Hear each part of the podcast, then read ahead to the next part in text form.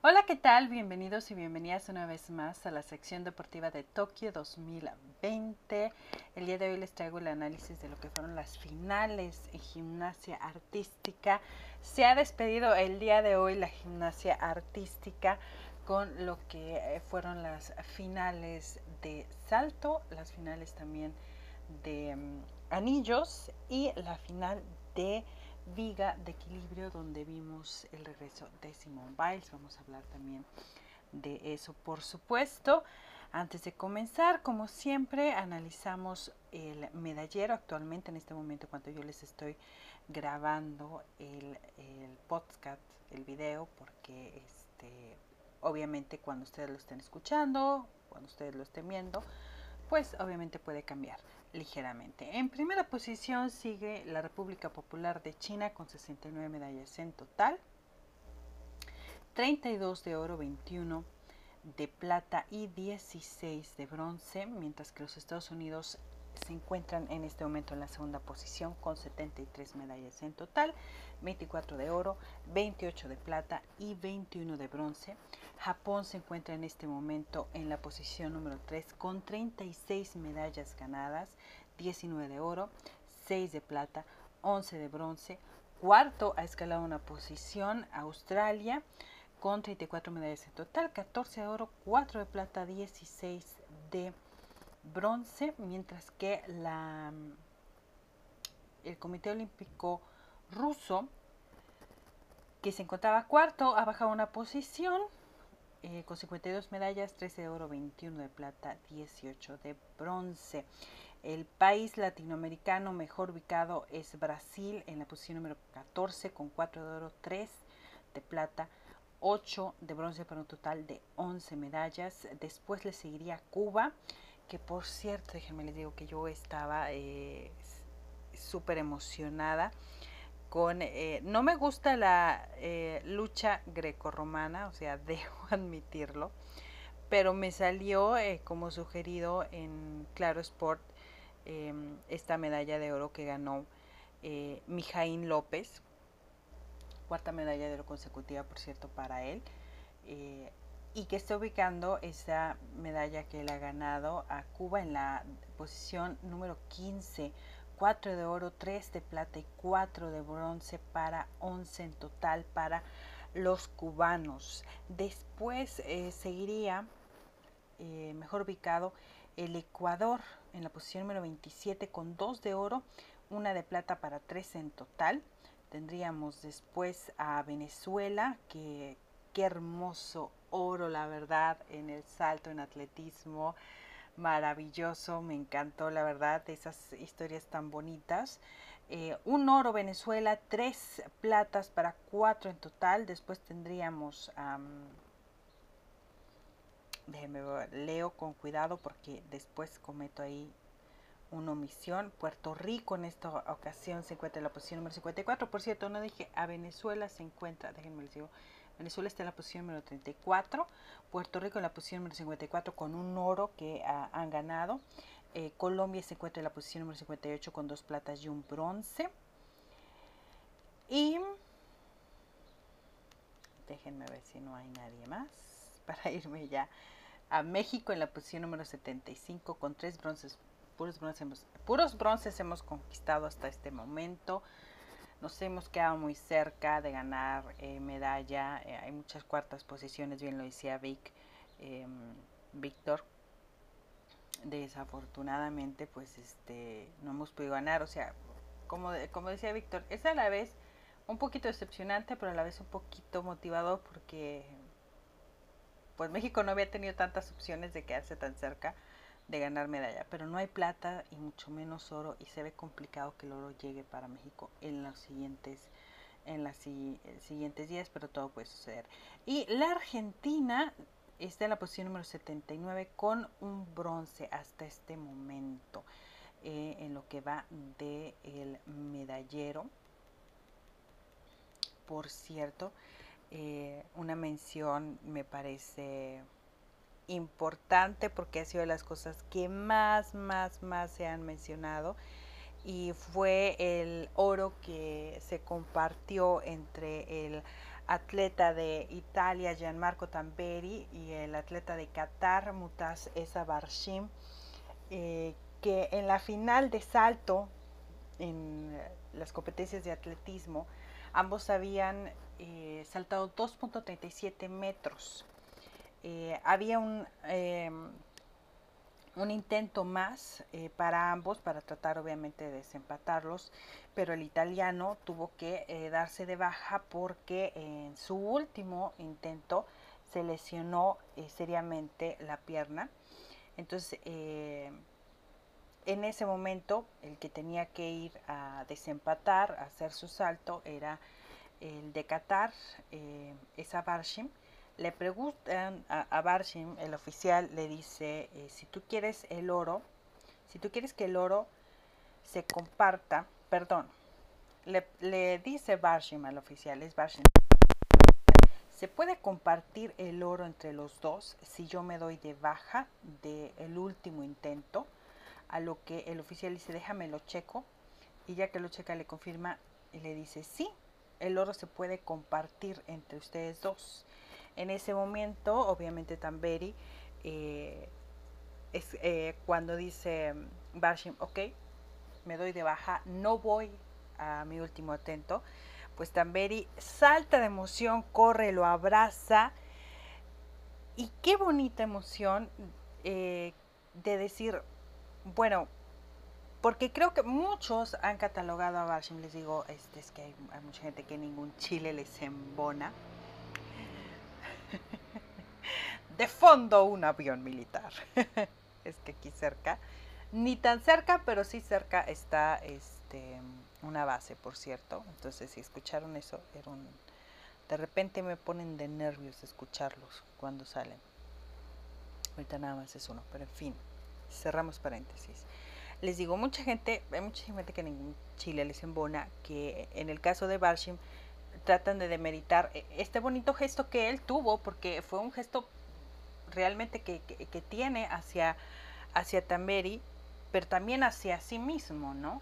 Mucha gente dice, es que fue un cobarde porque él pudo haberse quedado con el oro y tuvo miedo de perder y entonces que el oro pasara al italiano, pues no lo veo yo así.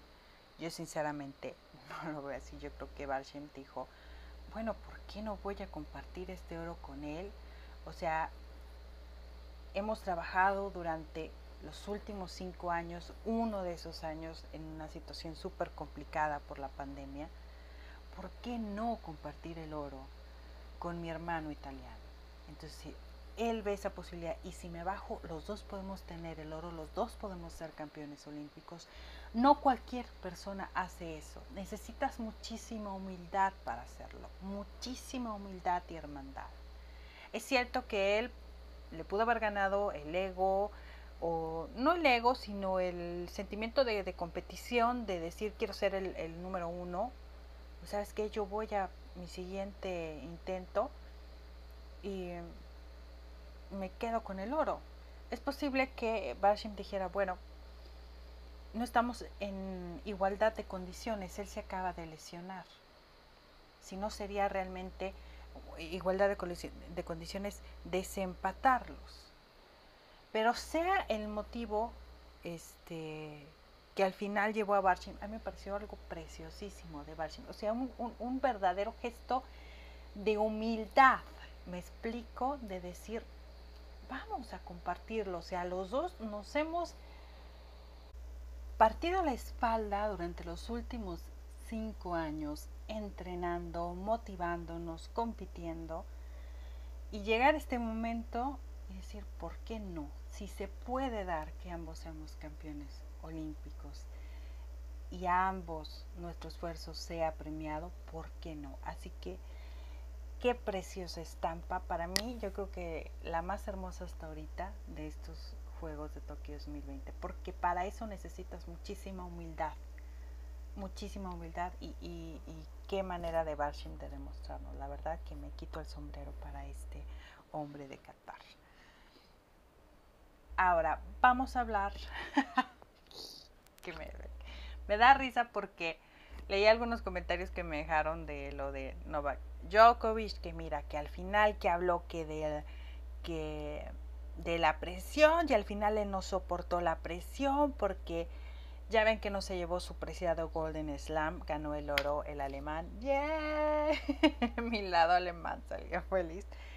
Y eh, no gana el bronce, o sea, este pierde el partido por el bronce de Novak Djokovic y tenía el partido por el bronce en mixtos y se da de baja. Y obviamente muchísima gente empezó a decir que que pues eso te pasa por estar criticando a Simón Biles y decir que la presión y que no sé qué, y mucha gente me dijo, ves, y tú que lo defendiste. Yo no defendía a Novak Djokovic, te dije que eh, creo que es muy respetable su opinión y que comparto esa opinión con Djokovic, pero también comparto la opinión con Simón Biles, porque también entiendo a Simón Biles. Llega un punto en el que si no puedes con la presión y no te sientes preparado, es súper respetable que digas, me bajo no estoy lista, no estoy preparada. Siento que no debes de hacer las cosas forzada y porque alguien te esté ahora sí que presionando. Y en el caso de Novak Djokovic también entiendo esa mentalidad porque muchísimos atletas tienen esa mentalidad.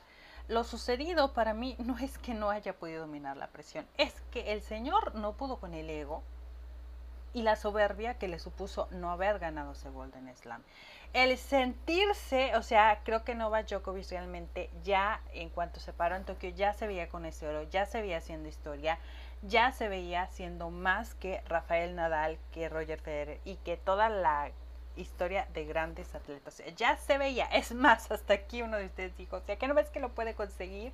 La única que lo consiguió es Steffi Graf y dije yo, esperemos a que lo consiga, porque, o sea, es cierto, puede hacer historia, pero no la hizo por alguna extraña razón, los Juegos Olímpicos o el oro olímpico está muy maldito para los grandes tenistas a nivel mundial. Y muchas veces pasa esta situación porque o los tenistas no toman tan en serio el oro olímpico o llegan muy cansados o llegan demasiado confiados. Y en el caso de Novak Djokovic es que llegó demasiado confiado, llegó muy confiado, no tenía a Nadal, no tenía a Federer, eh, habías estado dominando básicamente toda la temporada, entonces él llegó confiado. ¿Y qué pasa? Ese ego, esa soberbia que tienen muchos de estos atletas que tienen esta mentalidad de que, eh, de que no se sienten tan presionados o que es fácil para ellos manejar la presión. El verte derrotado no es fácil para ellos. Para ellos el fracaso es más difícil de digerir por su ego y por su soberbia. Y aquí realmente para Djokovic no quiso una medalla de bronce en mixto porque era así como que, ¿cómo voy a obtener una medalla de bronce? O sea, no por mi propio esfuerzo, sino compartido. O sea, no lo quiero pésimo, ¿eh? Pésimo comportamiento, o sea, que falta de respeto a tu compañera también. O sea, me pareció muy mal por parte de Novak Djokovic. O entiendo que te sientas decepcionado porque tu tan ansiado Golden Slam no se dio y ni siquiera te llevaste una medalla de bronce. Bueno, pues ni modo. Así sucede, así pasa. Sacúdete el fracaso y sacúdete sobre todo el ego y ve y consigue la medalla y si no la consigues por lo menos ve y compite. Esto yo no siento que haya sido porque no haya sabido manejar la presión, sino por, es por el ego y la soberbia. No soy muy fan de Novak Djokovic, más bien no soy fan de Novak Djokovic porque me desespera mucho eh, ese ego y esa soberbia que llega a tener. Que de repente me desespera también mucho de Cristiano Ronaldo, pero esto no quiere decir que no los admire, ¿eh? los admiro muchísimo. Y si les pongo otro ejemplo, por ejemplo, Yevgeny Pluchenko. Yevgeny Pluchenko, ese ego, esa soberbia, lo, lo llevaron a ser triple campeón mundial, doble campeón olímpico, multimedallista olímpico. Lo mismo con Alexei Yagudin, que es el único este momento que ha conseguido el el Slam en el patinaje artístico. También su ego, su soberbia, ese deseo de competición con eh, Pluchenko. Eh, hay mentalidades muy diferentes, muy, muy, muy diferentes. Hay quienes pueden manejar la presión, hay quienes no Eh, hay quienes incluso necesitan alejarse del foco mediático para poder eh, manejar mejor la presión. Como siempre les he dicho, hay mentalidades diferentes. Yo creo aquí que no se trata de condenar a Novak, sino de entender que esa es su mentalidad. Y que aquí no fue porque no pudo dominar la presión, fue porque su ego y su soberbia fue tan fuerte para él el ver que su tan ansiado Golden Slam, que ya casi lo veía él puesto en su vitrina, el decir, el primer hombre que lo logra, no lo, no lo logró Federer, no lo logró Nadal, lo, lo logró Novak Djokovic, pues ahí está. Nunca des por sentado algo, jamás, y esto es una lección de humildad para Novak Djokovic. Creo que es un gran atleta, creo que eh, realmente va a seguir fuerte, creo que llega como un fuerte candidato para el US Open. Yo creo que se tiene que hacer a, un lado eh, esta cuestión de, de, de, quererlo ahora que se sacrificar por, por sus palabras, ¿verdad? Este que sí creo que debe de tener más empatía, obviamente, hacia eh, los atletas que sufren de, problemas de salud mental, por supuesto que sí. Creo que le hubiera quedado más, eh, hubiera quedado mejor si hubiera dicho, yo disfruto de la presión, a mí me gusta estar presionado, creo que es una forma que me motiva a mí, pero entiendo perfectamente que hay atletas que no pueden manejar con la presión o que les es difícil y se debe de ayudarles, se les debe de tender la mano. Así hubiera quedado perfecto. Novak Djokovic. Pero es que yo vuelvo a lo mismo, o sea, hay que entender a estos personajes, no les pidas demasiado. O sea, es como cuando si quieres una declaración así bien bonita y, mm, bien madura y diplomática de Plushenko, incluso de mm, Tarazo, de Yagudin, que está difícil, debes de conocer quién sí, quién no. Eh, realmente, por ejemplo, eh, una respuesta como la que dio Rafael Nadal justamente cuando mm, la japonesa Naomi Osaka no quiso dar entrevistas, me parece fue en Roland Garros, eh, no quiso presentarse en la conferencia de prensa porque dijo que por sus problemas de salud mental y que le generaba muchísima ansiedad la conferencia de prensa, fue sancionada por la eh, ATP porque ella debe obligatoriamente presentarse. Y cuando le preguntan a Rafael Nadal, pues Rafael Nadal dijo que eh, él no había experimentado eso, pero que obviamente eh, entendía por lo que estaba pasando, que sabía que tienen un compromiso ellos, el compromiso se sabe, cuando te presentas tienes que ir a conferencia de prensa, tienes que responder preguntas.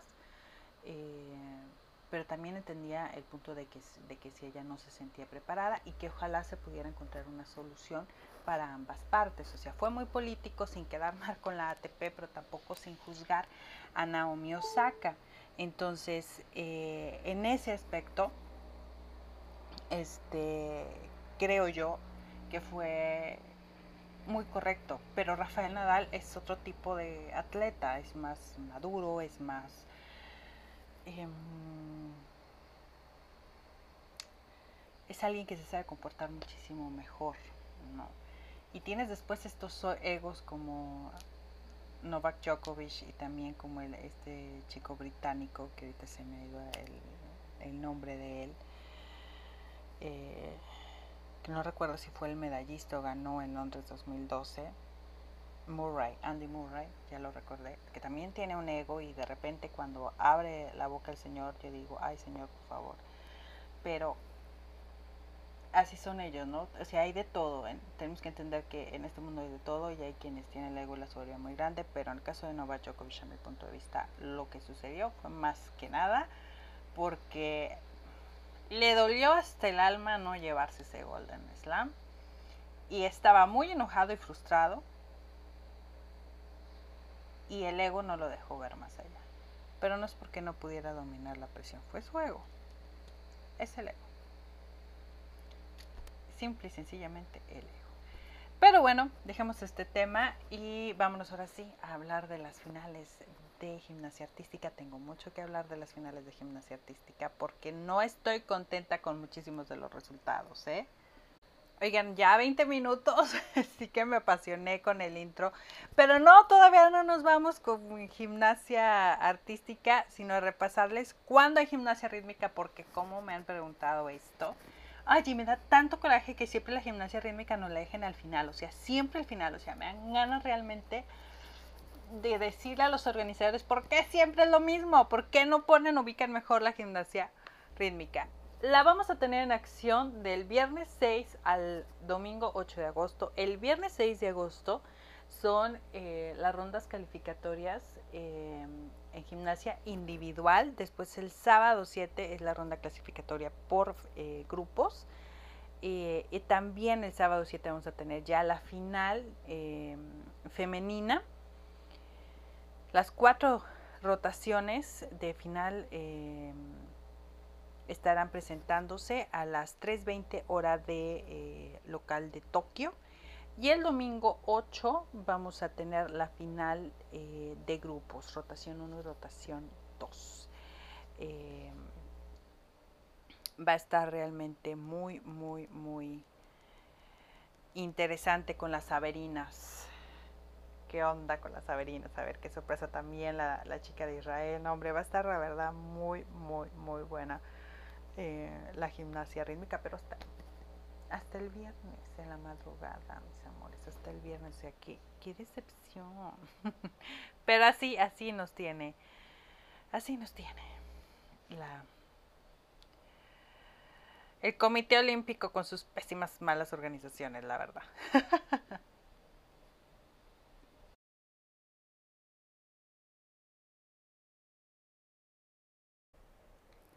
Veamos en gimnasia artística, el domingo 1 de agosto se presentaron las finales en hombres de piso y de mm, caballo con arzones y en mujeres de salto y de barras asimétricas.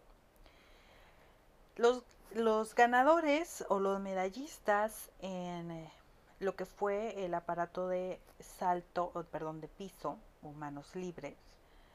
Eh, el oro se lo quedó el israelita Artem Dolgopiat.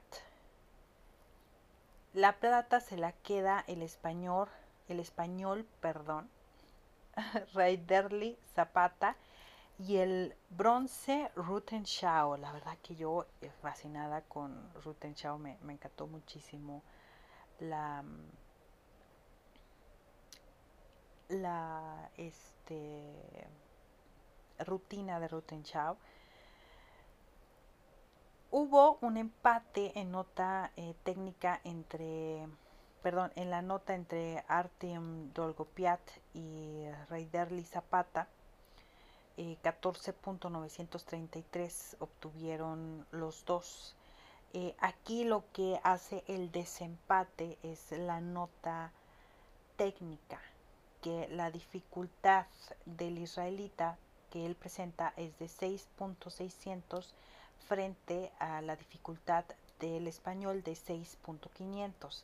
Tuvieron exactamente la misma nota eh, de ejecución. Hubo un, eh, una penalidad para eh, el israelita, pero aún así él se queda con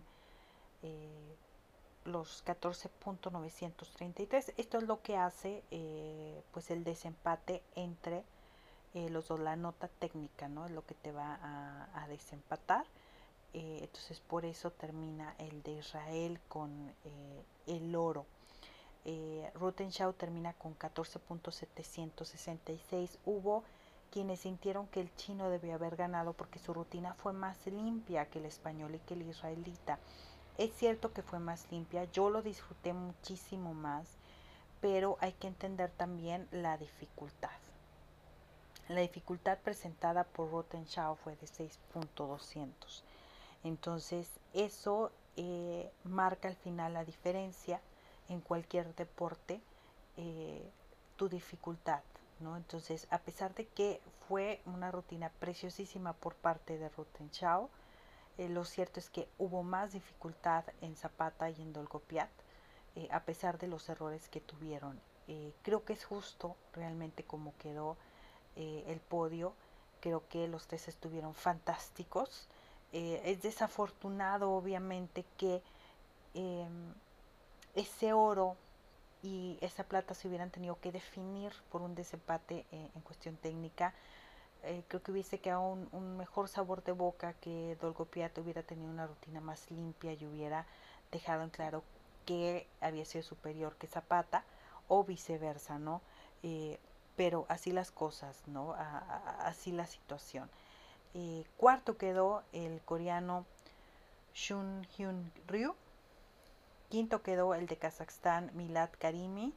Sexto el estadounidense Yu Mulder. Séptimo Nikita Nagorny, que por cierto Nikita Nagorny abrió, pero abrió súper nervioso. O sea, creo que en estos juegos Nikita estuvo muy, muy nervioso, muy presionado y cometió muchos errores porque ver a Nikita en tres finales afortunadamente sí obtuvo una medalla en uno de ellos y él se veía súper feliz como que por fin lo logré porque creo que Nikita sabe lo difícil que fueron estos juegos para su mente el poderle enfriar el poder estar concentrado Veamos si Nikita quiere continuar otro, otro ciclo olímpico como sí lo hizo Beliavsky, eh, que yo creo que ya estos fueron sus últimos juegos para Beliavsky, pero em, a mi punto de vista eh, el problema con Nagorny fue realmente que estuvo muy presionado, muy nervioso y jamás pudo él eh, enfriar su mente.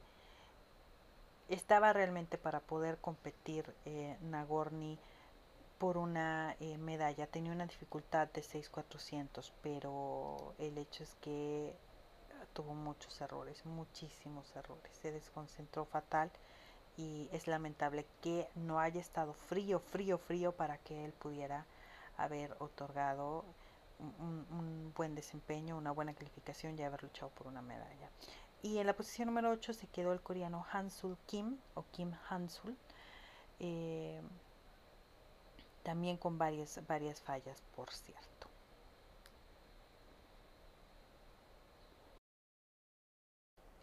Vamos a hablar ahora de lo que fue la final de salto femenino, donde la brasileña Rebeca Andrade se convirtió en campeona olímpica y su historia, por cierto, Rebeca, muy feliz por ese oro de la brasileña. Con la plata se quedó Mikaela Skinner de los Estados Unidos y con el bronce se quedó la coreana Yo Soo Jun. Una final muy interesante ¿eh? porque eh, estuvo aquí presente, por cierto, la mexicana Alexa Moreno que quedó en la cuarta posición, así bien poquitito, sí le faltó poquito Alexa para haberse quedado con eh, un bronce. hizo un muy buen trabajo Alexia Moreno, pero sí, sí, ahí, ahí, casi, casi que lo acarició, lo raspó, pero fue una muy buena participación eh, por parte de Alexa. Eh, se le notó realmente relajada, hizo su parte. Obviamente había quienes tenían más grado de complejidad, pero eh, ella hizo su parte, es, lo importante. Hizo dos muy buenos saltos eh, tal vez si el aterrizaje en uno de ellos hubiese sido más perfecto, eso hubiese hecho la diferencia, pero eso no eh, quita el, gran mérito por parte de, Alexa Moreno. Eh, Rebeca Andrade presentó su primer salto con un grado de dificultad de 6. Tuvo un ligero ahí error en el momento del aterrizaje, lo cual le ocasiona obviamente que la penalicen eh, para finalmente quitarle eh, punto, punto 100 eh, centésimas, si no me equivoco. Este, en vez de obtener ella 15.266, termina con 15.166 en su primer salto. Y en el segundo, que era con un valor de 5.8, termina con, bueno, 5.800, termina con eh, una ejecución de 9.200 para finalmente un 15, un 15 perfecto. Pero obviamente recuerden que se juntan las calificaciones, se promedian y ella termina con 15.083. Eh, hizo dos muy buenos saltos, dos muy buenos saltos. lástima que eh, el aterrizaje no fuera tan limpio para que hubiera tenido eh, calificación más alta, pero eh, la verdad es que fueron, fueron ligeras cositas, ¿no? ligeritos problemitas, pero la verdad es que fueron dos altos que en cuanto yo la dije, no, aquí, está la campeona, o sea, ella se lo tiene que llevar. Quien podría arrebatarle realmente la posibilidad a Rebecca Andrade, tal vez hubiese sido J.D. Carey, que tenía un salto de un valor de 6 eh, en su primer eh, intento. Pero algo pasó con Jade Carey, o sea, algo pasó con ella en el momento en el que se perfilaba el salto. O sea, fue visible para mí como para los comentaristas. O sea, esa mirada de dudé, de algo pasó, de como si le entrara miedo, algo sucedió y terminó haciendo un salto básico que ella termina eh, incluso se me hizo alta la nota, déjenme les digo, porque siento que debió haber sido incluso más baja, 11.933. A mi punto de vista, debieron haberle dado por ejecución un 7, eh, algo así, pero terminaron dándole 8.633. Sucedió, pues simple y sencillamente que,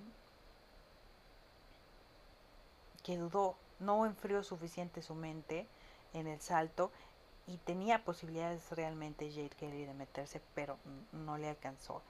Y Michael Skinner quiso muy bueno, eh, muy buen sus dos elementos también de, de, valor dificultad de 6 y de 5800 igual que Rebecca Andrade, eh, solamente que la ejecución no fue tan perfecta, obviamente como la de Rebecca Andrade, tan poderosa el salto es a lo que vamos.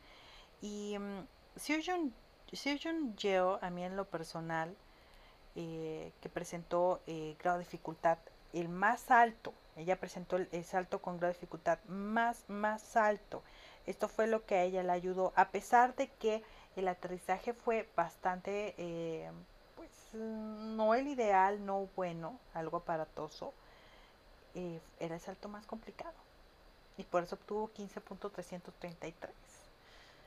Y en el segundo era muchísimo más bajo, de 5.400 pero le alcanzó con el primer salto, con el primer salto le alcanzó justamente para eh, lograr el, bronce. Es extraño que ella vaya con un salto muy potente el primero y con uno bastante más eh, en valor más bajo en el segundo. Creo que realmente sí hubiese querido pelear por el oro. Necesitaba haber aumentado eh, el valor de ese salto, pero bueno, los entrenadores a lo mejor pensaban que compensarlo un poco no con el valor del anterior eh, podría ayudarlos pero pues no fue suficiente no fue suficiente. Una muy buena representación por parte de Alexa Moreno que ella presentó su primer salto con un valor de 5800 en ejecución le dieron los jueces 8.966 en ese primer salto para 14.766 Después del segundo salto, ella presentó con una dificultad de 5.600 y en ejecución de 9.066 eh, para un total de 14.666 y eh, en total ella, ella promediado fue 14.716 lo que obtuvo, les digo, no una cosita de nada, se quedó eh, sin, sin posibilidad de de una medalla Alexa Moreno, pero lo hizo muy bien, muy bonitos sus saltos, muy bien ejecutado. Yo creo que ella puede eh, estar tranquila, levantar la frente en alto y decir, hice mi parte. No se puede, no se puede realmente eh, negar eh, eso en ningún momento.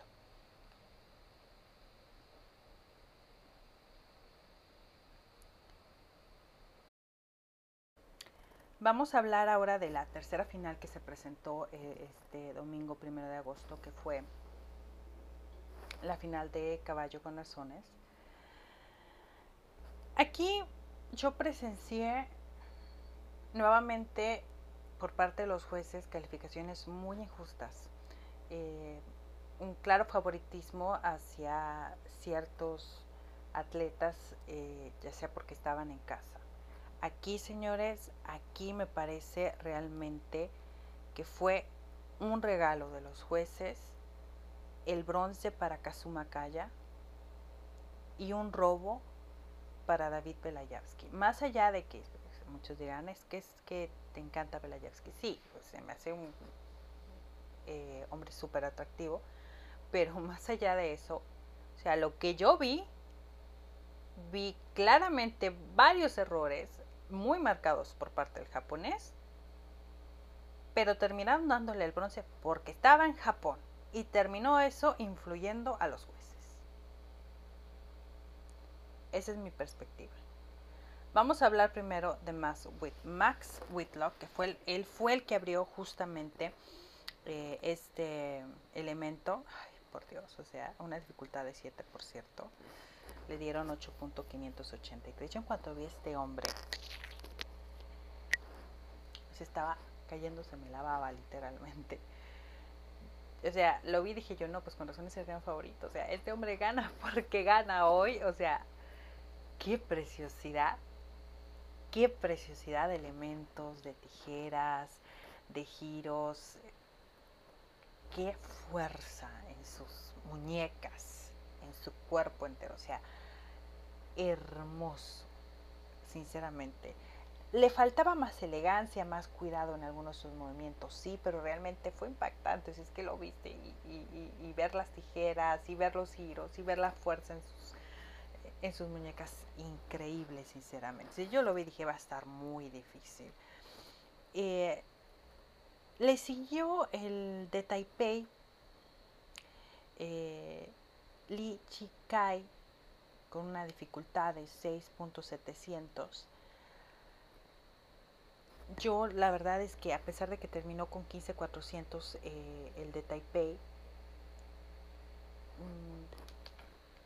su rutina por momentos me pareció bastante descuidada, incluso no entiendo por qué la ejecución fue más alta que la de el de Gran Bretaña, eh, porque realmente eh, yo sentí algunos descuidos por ahí, debió haber sido un poquito más baja la nota, siento yo, o un poco más alta en ejecución la de Max Whitlock, pero em, sí, hizo cosas muy interesantes, hizo muchísimo lo que fue eh, movimientos de tijera, es difícil controlar esos movimientos de tijera y él hizo, eh, la, mayoría de su rutina se basaba en ese tipo de movimientos. Eh, fue interesante, pero creo también que no porque esos movimientos sean difíciles y porque sea complicado mantener ese tipo de posiciones, a mí me hubiese gustado eh, un poquito más de diversidad en la rutina de, del Ishikai pero la verdad es que eh, creo que super merecía la plata. Realmente eh, el oro y la plata para mí no hay en lo más mínimo eh, una duda. Donde para mí surge la duda es en, en Kayama Kazuma. Muchos dirán, Edith, que fíjate que la dificultad del japonés era más alta que Beliavsky Sí es cierto que la dificultad del japonés era de 6.600 frente a 6.400 de Beliavsky, estoy totalmente de acuerdo, pero eh,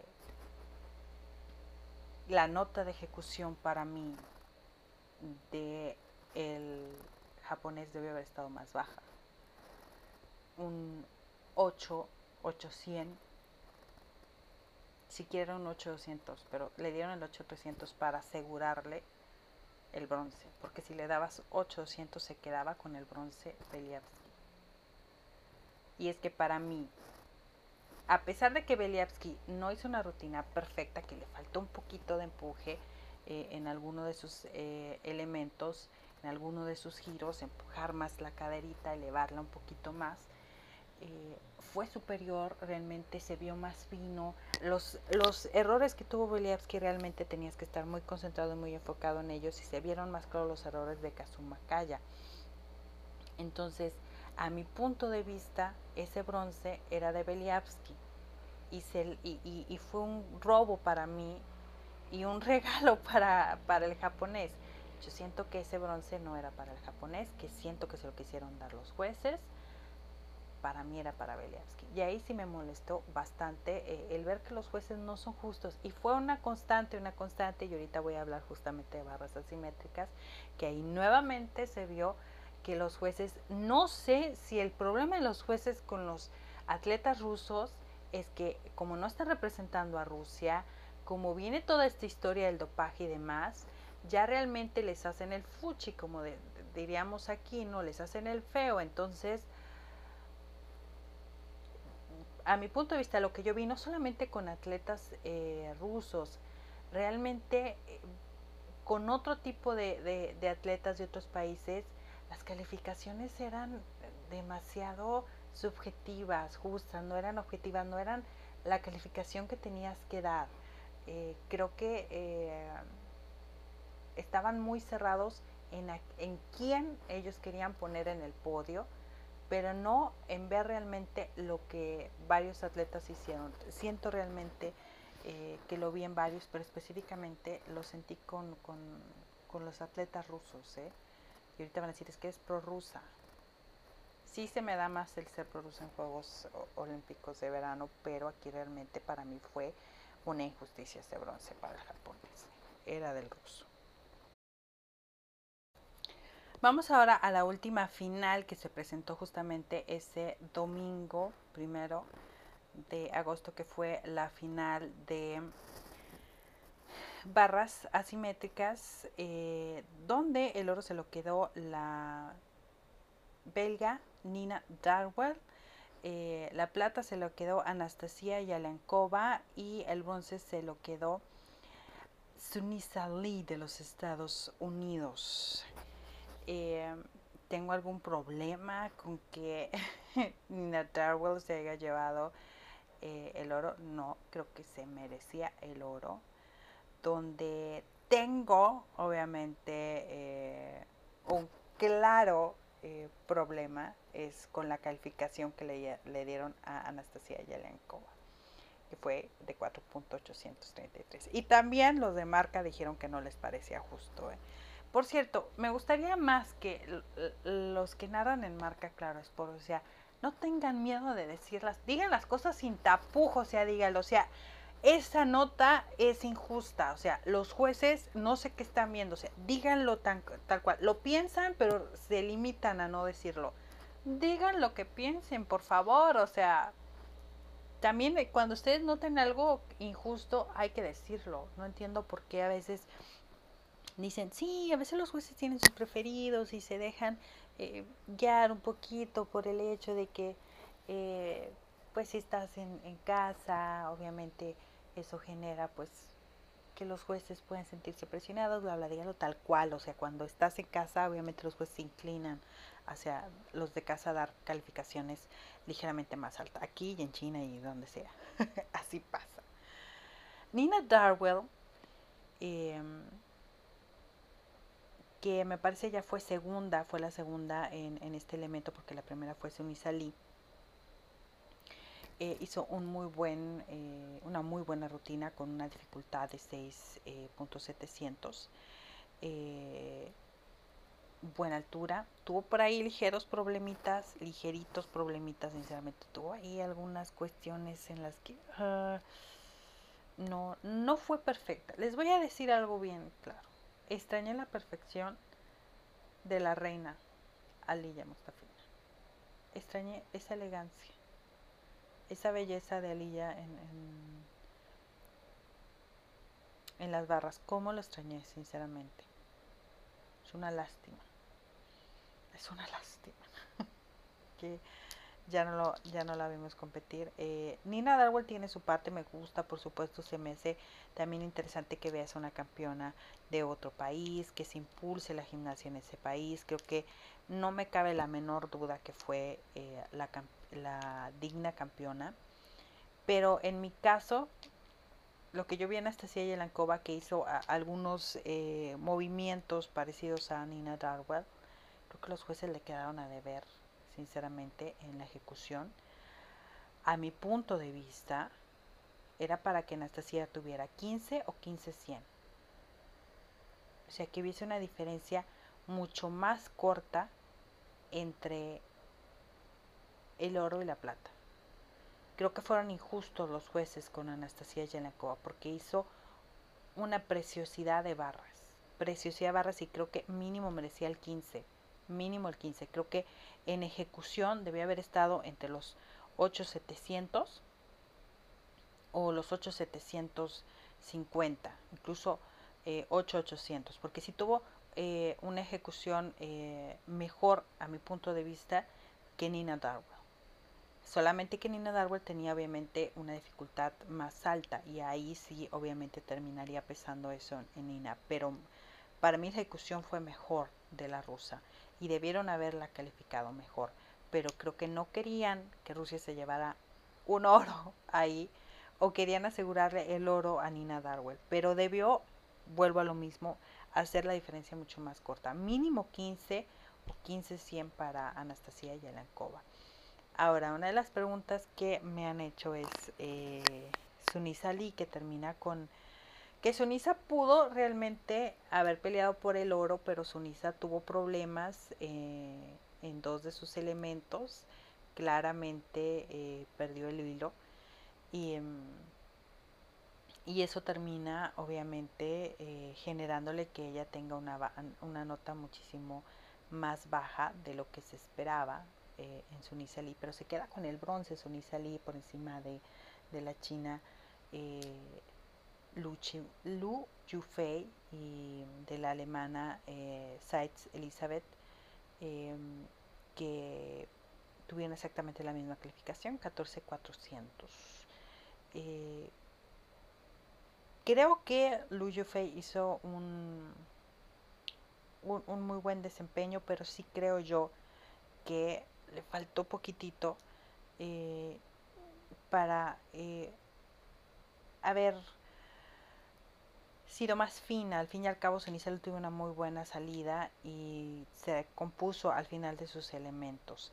Yo creo que aquí Lee corrió con suerte porque Angelina Melnikova cometió, entró súper nerviosa. Angelina estuvo muy nerviosa en sus primeras dos finales, muy, muy nerviosa y eh, estuvo muy nerviosa aquí porque ella sabía que tenía oportunidad de llevarse una medalla y cometió errores. Si Angelina Melikova no hubiera cometido los errores garrafales que cometió, yo creo que el bronce o incluso la plata hubiese sido para ella. Entonces, eh, no se hubiese subido eh, ahora sí que al podio debido a su error. Debido a su error, no porque no, no, sea fuerte en este elemento, es fuerte pero cometió un error. Y lo mismo cometió Angelina Melnikova.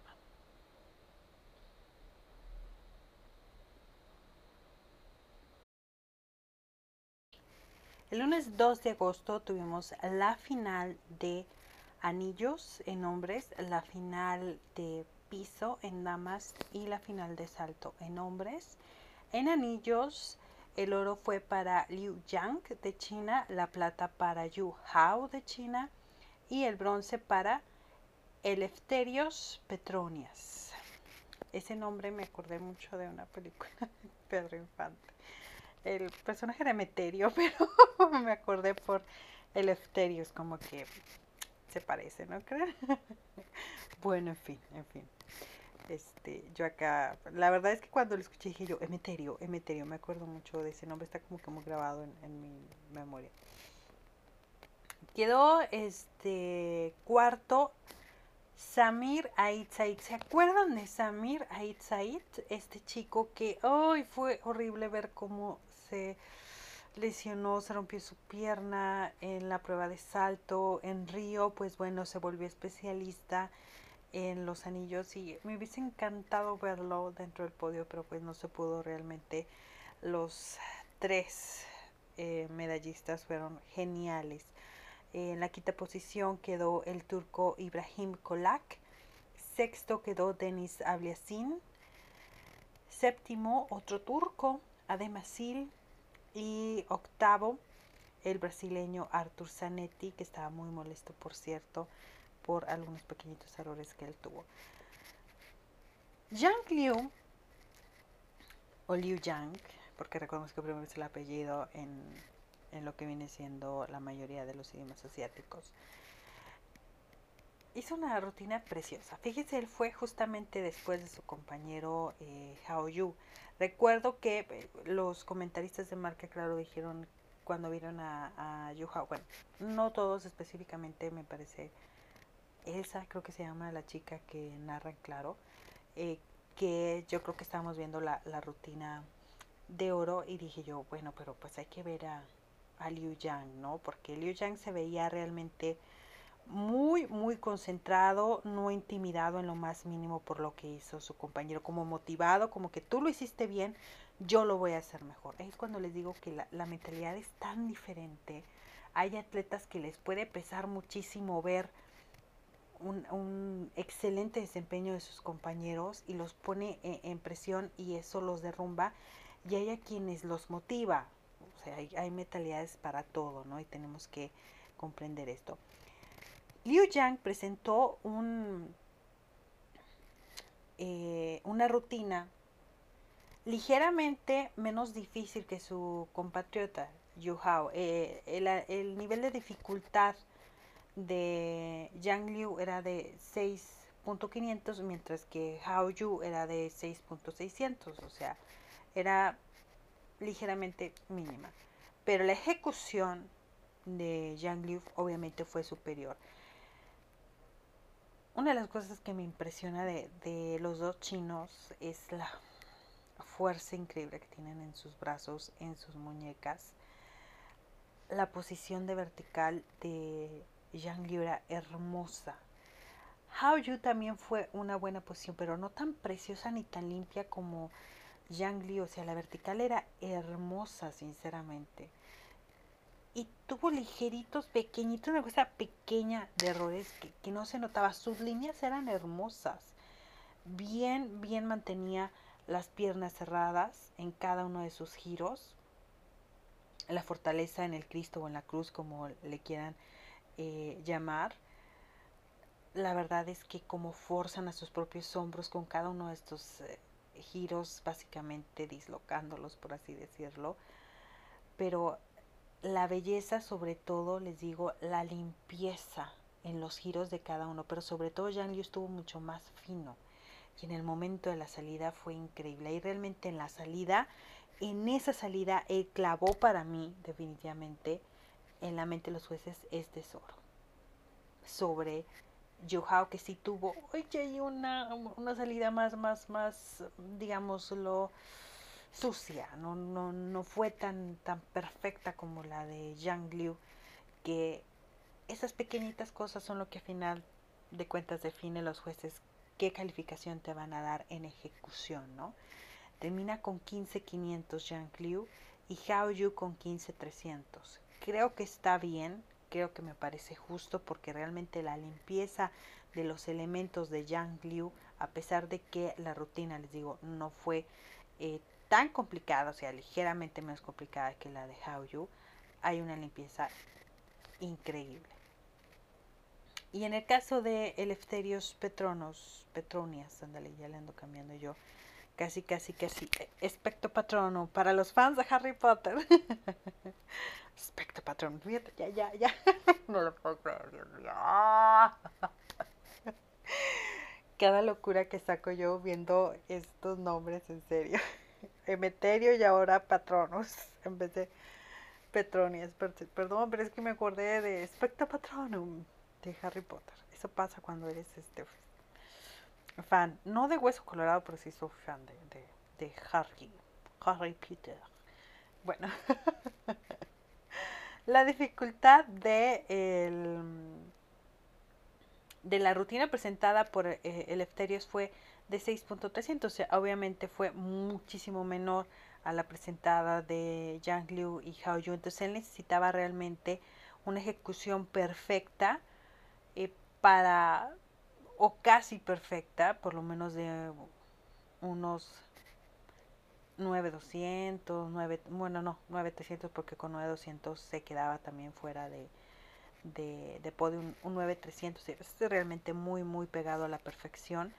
Eh, para realmente el aspirar al oro. Hizo un, un me parece, una muy buena ejecución, eh, mejor que la de Hao Yu, creo que sí estamos de acuerdo. A lo mejor yo sí le hubiera dado eh, los nueve puntos, aún así no le hubiese alcanzado a él para la plata porque por desempate en dificultad eh, Hao Yu se hubiera quedado con, el, con la plata pero eh, sí siento que eh, la rutina fue muy buena. Sí, me parece que no, no, no sientes el mismo nivel de complejidad que con los chinos, pero sí es una muy buena rutina, bastante limpia. La salida eh, bien, no perfecta, no excelente, pero la verdad es que creo que hizo un muy buen trabajo. Eh, me parece más que merecido este bronce para el de Grecia. Hizo un muy buen trabajo y se merecía subirse al podio. Vamos a hablar ahora de la final de piso.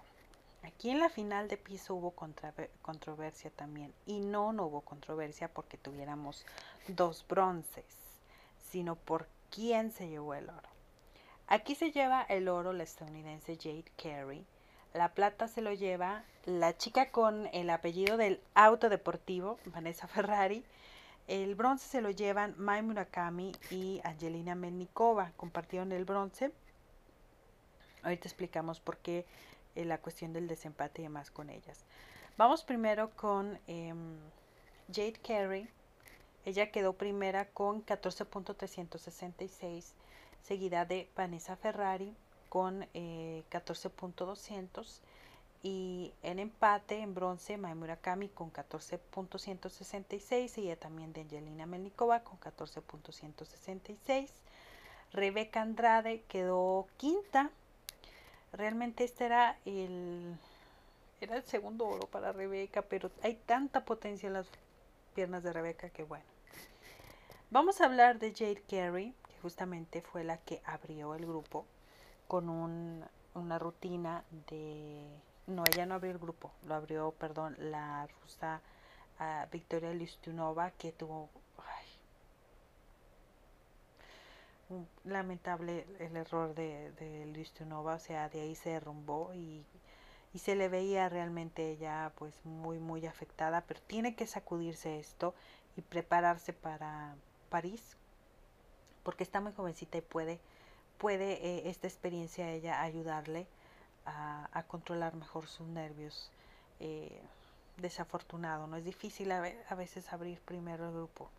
Muchas, eh, muchos consideran más difícil abrirlo que cerrarlo. segunda fue la que salió Jade Carey. Ella presentó un programa con una dificultad de 6.300, una ejecución de 8.0 66, eh, lo que le da obviamente a ella eh, el oro. Fue una buena rutina, sí, obviamente, no tan espectacular e increíble técnicamente como la que presentó Simone Biles. A mí en lo personal, ustedes saben que yo soy más de eh, la elegancia, más de lo clásico, más de lo artístico, no de lo técnico. En el caso de Jade Carey, eh, una rutina muy, muy básica de el estilo, no básica en dificultad, sino básica en el aspecto del estilo estadounidense, o sea, total y absolutamente la base del estilo estadounidense con ella. Em, fuerte, por supuesto, en piso, sí que lo fue, pero en la ejecución hubo ciertos tropezos, hubo ciertos errorcitos que, que se vieron claros eh, y que obviamente no le proporcionó a ella una calificación alta. Yo vi que los comentaristas de Claro, específicamente los hombres, eh, dejaron en claro que les gustó más lo hecho por Vanessa Ferrari. Vanessa Ferrari presentó un programa con dificultad muchísimo menor a la presentada por Jade Kerry de 5900, pero aunque la dificultad es menor, la ejecución fue superior. Entonces creo que los jueces sí se vieron codos con la calificación en ejecución para Vanessa Ferrari. No sé si para asegurarle el oro a Jade Kerry o porque sentían que una rutina con un nivel de dificultad menor no merecía estar primero. Pero o sea, esta niña hizo la rutina, hubo uno que otro error, bueno, ya no esta niña, ya está madura, pero la verdad es que una limpieza increíble en cada uno de sus movimientos. Si esto yo lo traspaso al patinaje artístico, como lo he dicho, ¿De qué me sirve ver una rutina que tenga 3, 4, 5 cuádruples y de esos 3, 4, 5 cuádruples solamente aterrizó dos bien y las demás fueron caídas o fueron saltos UR o downgraded y eh, por una nota técnica elevadísima pues termina por encima de alguien que presentó una rutina más limpia, una rutina sí con menor dificultad, a lo mejor con solamente triples, triples, pero ¿dónde está eh, el nivel o la ejecución? ¿Dónde está tu calificación? Yo aquí siento que Vanessa Ferrari eh, merecía un 8400, un 8500. Y fíjense, si le hubiesen dado un 8500, pues eso le, le hubiese abierto la posibilidad para quedarse con, con el oro, por la mínima. Porque sí siento que debería de haber una diferencia mucho más corta entre Jade Kerry y Vanessa Ferrari. Si al final eh, querían que la estadounidense se quedara con el oro o sintieron los jueces que fue superior, la diferencia debe haber sido menor. Estoy hablando de un 14 320, 340, 350, muy menor porque la verdad es que la ejecución de la italiana fue muchísimo superior, más que punto 234 eh, puntos. Fue muchísimo más superior la ejecución de la italiana. Yo sí siento por ahí que el oro era para la italiana y no para la estadounidense, pero bueno, los jueces lo vieron de manera diferente. A ver, aquí, ¿por qué razón se quedan con el bronce tanto Mai Murakami como Angelina Melnikova? Recuerdan que el criterio de desempate aquí, primer criterio de desempate viene a ser eh, la dificultad presentada.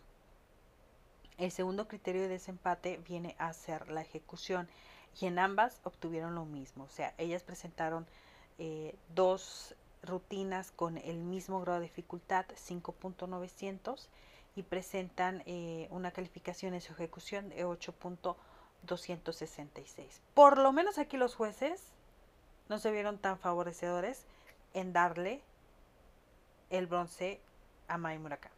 Por lo menos se lo dejaron a Angelina.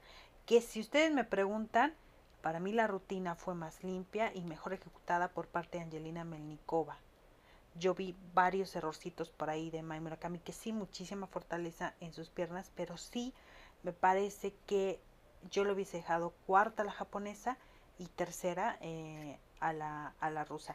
Me dio mucho gusto que Angelina Melnikova se quedara con, un, con una medalla, estuvo en tres finales, por fin pudo controlar esos nervios, por fin pudo eh, disfrutar de, de la rutina realmente le aplaudo porque creo yo que eh, el, la situación con, con era más que nada la presión de sentirse obviamente la líder del equipo ruso, eh, la líder indiscutible de la gimnasia artística rusa en este momento y le pesó realmente Angelina Menikova, pero me dio muchísimo gusto verla con esa medalla, ya muy feliz. Era su última final y en la última final por fin logró enfriar la mente, por fin logró eh, hacerle frente a toda esa presión que sentía sobre sus hombros y me gustó muchísimo verla con una medalla porque creo que más que merecido para Angelina Menikova. Y en el caso de Rebeca Andrade, que presentaba no una rutina tan complicada, déjenme decirle, como Jade Carey, pero lo que pasa es que hay muchísima fortaleza en, la rutina de, de Rebeca Andrade. Aquí el problema es que se salió. Entonces, si Rebeca Andrade hubiese presentado una rutina, eh, digámoslo así, más, eh, fíjense, que me estoy dando cuenta que casi le dieron la misma ejecución a Vanessa Ferrari que Murakami Menikova y estuvo superior que ella. No, no fue un robo total para Ferrari definitivamente. Eh, siento yo que pues es que esos pequeños errorcitos de Rebeca Andrade le privaron. Yo siento que si ella no, hubiese salido del cuadro, no hubiese tenido esos pequeños traspiés, si lograba un 8700, un 8900 y eh, el oro hubiese sido para ella. Pero pues es lamentable, ¿no? Cuando algo no es para ti, no es para ti.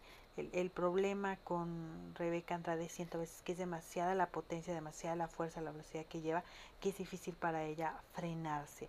y por eso se, cometen estos errores. Muy, muy lamentable para eh, Rebeca Andrade, lastimosamente, pero eh, pues así pasa, ¿no? así, así sucede. No sé qué piensen ustedes de esta final, pero yo sí siento por ahí que la italiana se merece el oro.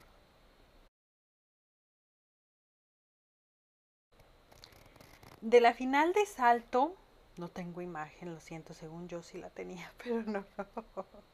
Así que se las debo, se las debo, por favor, la imagen de, de la premiación de la final de salto. Aquí hay una controversia porque hay quienes consideran, y sobre todo dentro de Rusia, los rusos están muy molestos porque consideran que el oro debió haber sido para tenis Ablesi. El oro y la plata obtuvieron exactamente la misma calificación. Ji Wan Shin de Corea, que se quedó con el oro, obtuvo 14.783, mientras que Denis Ablasin de Rusia obtuvo la misma calificación y Artur Davietan de Armenia obtuvo 14.733. El de Filipinas, Carlos Edriel, si es Filipinas, según yo sí. este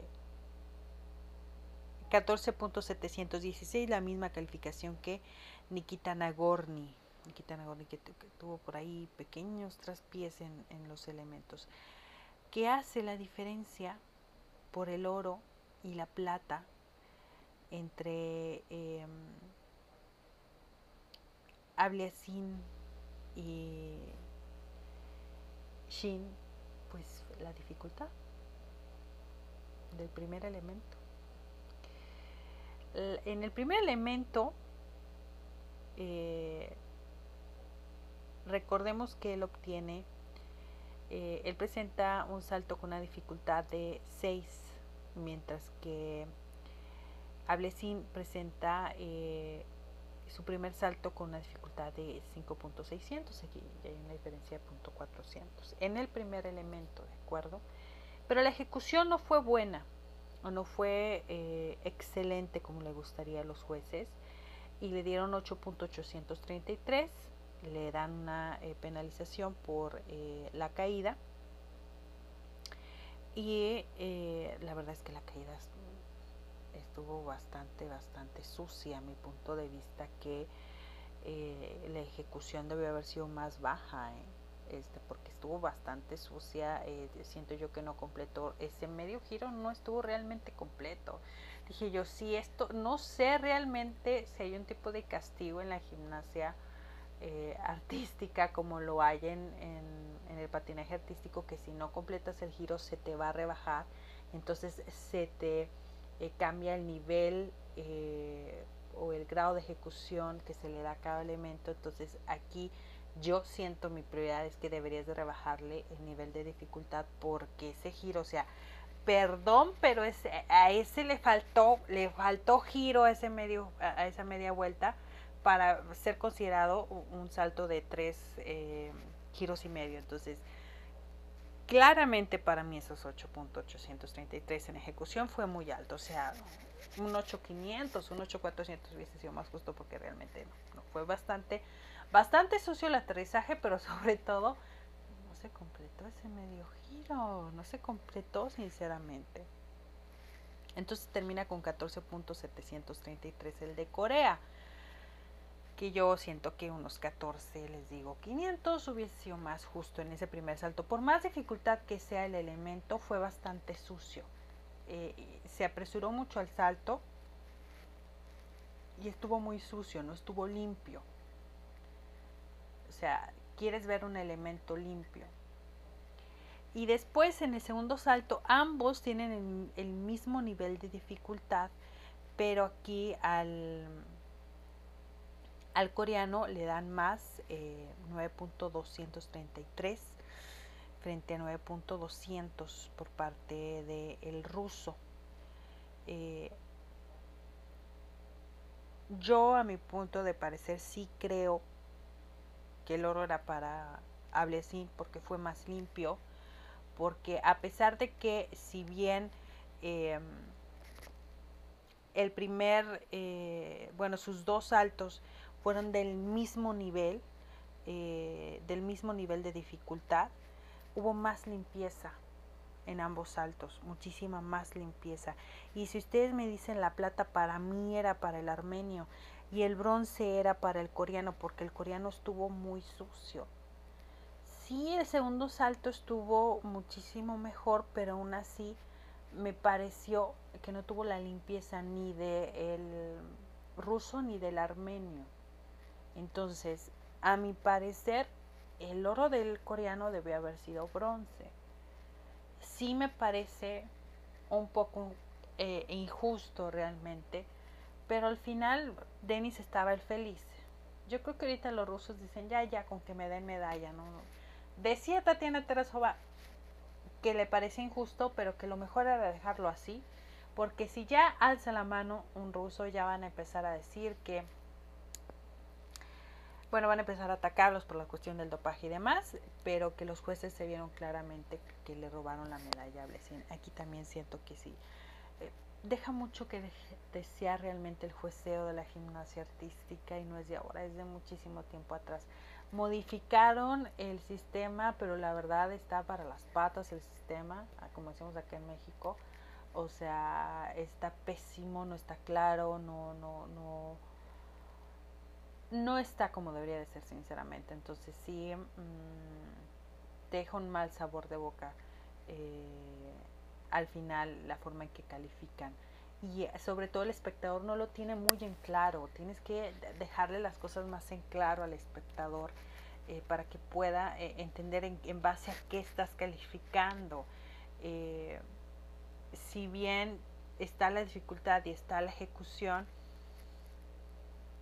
yo siento que debe ser como el patinaje. Dale un, un, bonus por su, la dificultad, como lo hizo pero en la presentación en total una calificación aparte. No sé, yo siento que la verdad es que es, es mm, no está bien diseñado a mi punto de vista la manera en que califican y te deja muchos huecos para que siga habiendo injusticias dentro de, de la gimnasia artística, ¿no? Muchas más que en el patinaje, déjenme que les digo, y se quejan mucho del patinaje, pero créanme que yo lo veo más en gimnasia artística. Y finalmente el 3, el martes 3 de agosto, concluyó la actividad de gimnasia artística con las finales de barras paralelas, la final de viga de equilibrio para damas y la final de barra horizontal en hombres. En lo que fue la final de barras paralelas, tuvimos que el ganador fue eh, So Jin a decir yo show, no es So Jin eh, la plata fue para Lucas Dauser y el bronce fue para el turco Ferhat Arikan. Eh, una final, la verdad, muy interesante. Creo que los eh, tres medallistas estuvieron muy bien, hicieron un, excelente trabajo. Sí, debo de decir que, pero por muchísimo me gustó más el desempeño del chino muy limpio en cada uno de, sus ejecuciones, la altura que cogía en cada uno de sus giros, la fuerza realmente para mantener las posiciones y cambiar eh, constantemente eh, sus muñecas sobre la barra. Realmente impresionante lo que hizo Jin, Jin Yuan. Él presentó una rutina con una dificultad de 6.900. Eh, la rutina no más alta de los medallistas, porque esa la presentó el, turco, pero sí de las más altas. Aquí obviamente tiene mucho que ver eh, la ejecución, ¿no? Lo bien que lo haces. Aquí de repente los jueces califican bien, en otras eh, partes no califican tan bien. este aquí justamente fue donde eh, el último aparato o la última final a, la cual llegó eh, David Pelajavsky. ah, así como que está, porque pues lo más seguro es que Belayevsky, pues no lo sé si lo vaya a pensar, son tres años de aquí a, a París, llegaría con 32 años, no sé si realmente eh, para David él esté enferma o quiera continuar, pero ya platicaré un poquito más adelante de lo que fue la rutina de él. Pero en sí lo que hizo Jing Wan, que él obtuvo 9.333 en ejecución, fue realmente para quitarte sombras. Esos 16.233 que recibió, o sea, muy, muy, muy, pero muy merecidos. La salida increíble. A mí eh, me llamó muchísimo la atención la concentración que tenía eh, al momento en el que él entra, revisa las barras, checa que todo esté bien, está con una concentración increíble, incluso al momento de terminar su rutina todavía está volteando las barras y como que repasando cada punto donde hizo sus elementos, eso es algo que me impresionó muchísimo. Es, es muy importante es eh, el tener esta eh, mentalidad o esta frialdad en este tipo de competiciones, ¿no? Y realmente aquí es donde vemos a los que son los expertos en los elementos, ¿no? En, eh, perdón, en los aparatos, el experto en el aparato. Y Jin Wan Chu es un experto nato de las eh, barras paralelas, lo hizo increíble, realmente de las eh, mejores rutinas que hemos visto en estos Juegos Olímpicos. Y después estuvo el alemán Lucas Dauser, que por cierto, él hizo una rutina con un grado de dificultad de 6.700, .200 debajo del chino y .300 debajo del turco. Pero les digo, aquí parecía que los jueces estaban como que en otra sintonía, ¿no? Así como calificando muy bien. Quién sabe qué le pasó eh, en otras categorías, en otras disciplinas, pero bueno, en otros aparatos me parece que fue el último, eh, Lucas Dauser, creo que fue el último, eh, no recuerdo bien, pero creo que sí, él fue el último de, los que participó y un grito súper emocionado cuando se, se, vio en la segunda posición. Lo hizo muy bien y realmente una buena ejecución. No excelente, tuvo sus pequeños ahí errorcitos, pero que los camuflajeó muy bien, realmente los ocultó muy bien y eh, al final te dejó un buen eh, sabor de boca. Hay una diferencia muy pequeña entre la plata y el bronce, o sea, de punto 67, de punto 067, perdón, esa es la diferencia entre la plata y, y el bronce. Pero aquí la diferencia es que Fergat Arikan, que si bien tenía la rutina más difícil de los tres, eh, sí cometió eh, más errorcitos, no estuvo tan limpio, no estuvo tan perfecto en las ejecuciones, uno que otro traspié por ahí, que obviamente termina él con una nota de ejecución muchísimo más baja, de 8.633, que esto termina dejándolo con el bronce, asegurándole una medalla.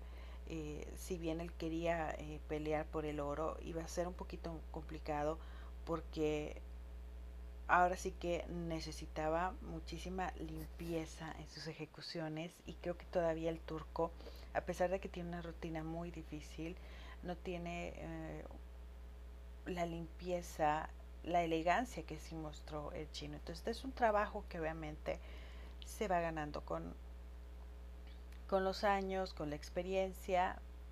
Hizo un buen desempeño, pero sí, a mi parecer, eh, por más que su rutina fuera la más complicada, sí le faltó a él eh, ser más limpio, más ejecutar mejor los elementos con más, eh, más elegancia, más limpieza. Y aunque cometas errores, tratar de ocultarlos. ¿no? En la cuarta posición, por cierto, quedó otro chino, Yu Hao, con 15.466, que es el mismo nivel de dificultad eh, su rutina de la de Zhou Jin Yuan, pero obviamente aquí la ejecución, ¿no? les digo, fue más limpia, más eh, los elementos eh, fueron muchísimo mejor ejecutados, se lució muchísimo mejor Zhou que, que yo, pero hizo un buen trabajo el chino. Sí se notaron eh, elementos más sucios, eh, no la altura que se esperaba, también eh, no sostuvo las posiciones de la manera adecuada en, algunos de los elementos, o sea, por ahí cierta, cierta suciedad, ¿no? normal, entendible. Y David Pelajavsky que yo creo que entró, desde que lo vi, lo vi bastante tenso, nervioso, era su última final. Eh, ciertamente aquí existía su última oportunidad de llevarse una medalla individualmente y creo que fue tanta la presión para él que sinceramente em, pues fue difícil porque al final cometió cometió un error que él logró camuflajear, o sea, él logró ocultar así como que, ay, ya, ya, ya, casi que se cae, casi que el elemento no fue cumplido, pero él utilizó otro elemento. Fue muy inteligente, esto solamente lo da la experiencia, obviamente es un eh, gimnasta muy experimentado, pero al final, obviamente, em, la ejecución pues no es la ideal, porque sí hubo muchos errorcitos, eh, mucho tembladero a veces de sus brazos, eh, las posiciones no alcanzaban la altura deseada en el momento en el que él giraba, eh, también no obtenía este, la posición ideal eh, en sus movimientos en los cuales tenía que sostener esa posición, y, pero sobre todo el error, ¿no? Pero lo supo camuflajear muy bien para quedar en la quinta posición, pero sí él hubiese hecho la rutina, eh, a pesar de que era una rutina con un valor de 6.600, creo que si él hubiese hecho eh, esta rutina más limpiamente, me parece que sí le hubiese podido alcanzar a, David para una tercera posición eh, o para casi rascar la tercera posición. A, mi punto de parecer sí lo hubiera podido lograr, pero obviamente este aquí pues lo que lo que falló desafortunadamente verdad eh, pues fue que entró muy nervioso David Pelajavsky pero pues así pasa no no siempre puedes estar concentrado no siempre puedes estar eh, frío. Eh, le pasa a todos, hasta los más grandes, hasta los más grandes les pasa, esto es normal, es, es parte de, de la vida. Y mm, en la sexta posición quedó el estadounidense Samuel Mikulak, séptimo el ucraniano Petro Pakniuk y octavo el de Gran Bretaña. Se me trabó la lengua. Se me lengua la traba. Joe Fraser así fue la actividad entonces en lo que fue la final de eh, barras paralelas que mi punto de vista fue muy justo. Eso es de los resultados más justos en gimnasia gimnasia artística varonil. Y bueno vamos a hablar de la final de viga de equilibrio en damas donde tuvimos el regreso de la medallista multimedallista en Río de Janeiro, Simone Biles y campeona olímpica del All Around en Río, que fue grandioso realmente verla de regreso. El único puntito malo que yo tengo con la mayoría de, de los em, de los periodistas o de los sitios de noticias es que le quites o le robes su momento a Chen Chen Wan por resaltar el regreso de Simone Biles. Que claro que es grandioso, pero aquí eh, nuevamente vuelves a opacar a la ganadora que es eh, Chen Chen Wan eh, por resaltar el regreso de Simone Biles. Que por supuesto hay que resaltarlo, hay que aplaudirle al estadounidense, pero sí a veces a mí me desespera que que no se le que no se le dé el mérito o que se haga a un lado por resaltar a alguien más. Igual pasó cuando se dio de baja, o sea, lo, de lo único que se hablaba es que Simón no participó, no participó y las otras chicas realmente se les hacía eh, a un lado, ¿no? Entonces, este, eso es algo que me desespera mucho porque creo que hay que darle también, eh, obviamente, su parte, su crédito a las demás chicas. O sea, la gimnasia artística no es Simón Baez como no lo es Nadia Kamaneshi como no eh, lo es em, Tatiana Gutsu o Svetlana Cortina. O sea, no es ciertamente que se les extraña y son eh, personas importantísimas dentro de la eh, dentro de la gimnasia, pero hay que darle también su crédito a las otras chicas. En este caso, pues la medallista de oro fue la china Wen Chen Chen eh, con 14.633, seguida de su compatriota Tan, Tan Shijin con 14.233 y Simón Baez se quedó con el bronce con 14 puntos exactamente. Vamos a hablar primero de la rutina de Chen Chen Wan o Wan Chen Chen, como sea que usted la nombre. Esta era una rutina con una dificultad de 6.600, era lo que presentaba.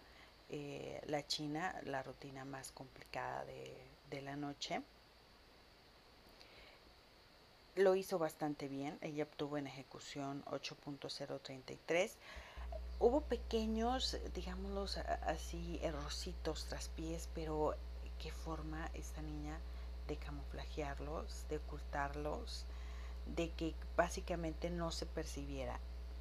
El juez obviamente lo percibe, pero al final eh, la percepción del juez cambia un poco ante la manera de ella de reaccionar al error, de ocultarlo y de continuar con la rutina. Es una rutina que eh, constantemente ella está uniendo elemento tras elemento y esto obviamente lo hace más difícil. Tal vez no vemos muchos mortales dentro de la rutina, pero hay eh, mucha unión de elementos que obviamente complica más entre más unos elementos en esta viga de tan solo 10 centímetros de ancho, obviamente que va a aumentar más tu nivel de, dificultad. Falta obviamente, es muy difícil que en la viga de equilibrio veamos nueves. Es súper difícil actualmente que se vean eh, nueves en ejecución porque se han perdido las expertas en esto que eran las rumanas, las rumanas tan expertas en, en viga de equilibrio y desafortunadamente pues la escuela romana se perdió, se perdió lamentablemente y eran unas, e, era una delicia ver sinceramente a las romanas en viga de equilibrio. Me gustó bastante lo que hizo eh, Chen Chen Wan, pero extraño esa belleza, esa calidad que tenían las romanas en, viga de equilibrio, que era su aparato. Eh, a veces sí lo extrañas, pero esto no quita, por supuesto, lo que hizo Chen Chen Wan. La verdad es que yo la vi me pareció eh, digna de la medalla de oro. Eh, muy concentrada, muy seria ella, muy, muy concentrada en su elemento. Nunca sonriendo, solamente ya hasta el final que se da cuenta que es la ganadora, sonrisa muy, muy tímida, la de Chen Chen Wan, pero muy concentrada, o sea, desde el momento en que la ves a ella que se perfila al aparato, está muy concentrada en lo que hace. Les digo, fueron realmente eh, elementos eh, que conectó muy bien, que hubo esos pequeños traspiés, pero lo hizo muy bien. Eh, me gustó mucho el doble anillo que hizo, muy bonito. la verdad es que qué piernas, que, que lo que pasa es que está muy chiquita, como está chiquita, realmente tiene más, mm, menos probabilidades que pueda caerse por la cuestión de, la gravedad, ¿no? Y está más cerca realmente de la viga que una chica más alta. Entonces esto también potencializa el hecho de que ella pueda dominar mejor la vida de equilibrio. Y su compatriota eh, Tan Shi-jin que presentó una rutina con un nivel de dificultad de 6.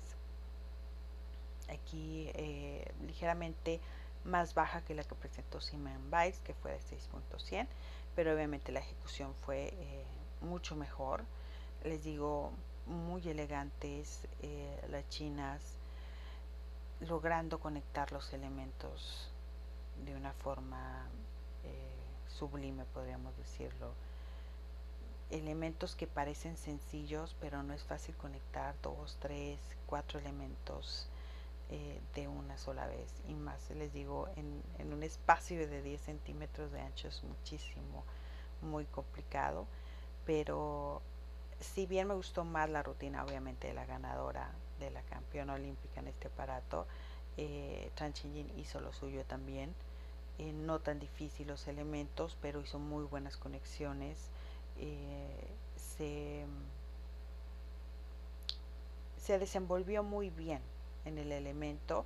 Siento que su salida fue más básica que la de Wang Chen Chen, pero al final de cuentas lo hizo, lo hizo muy bien, o sea, aterrizó muy bien eh, en su salida Tan Chin Jin y al final termina con 14.233, una diferencia, fíjense, de .400 eh, en, entre el oro y la plata que me parece justo.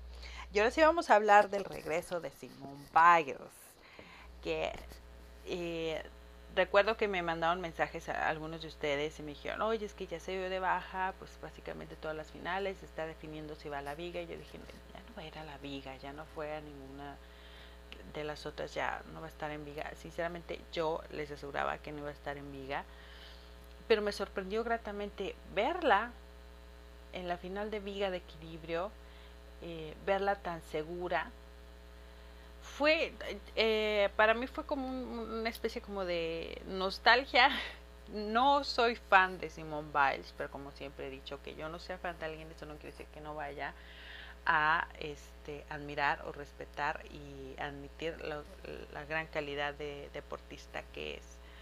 Pero sí dije, ay, sentí como que nostalgia, lástima, dije yo, qué tristeza, que lo hizo tan bien en Viga, que logró encontrar la fortaleza para hacerlo amigo. Ojalá lo hubiese encontrado para competir en el All Around o en los otros eh, aparatos a los que ella llegó a la final.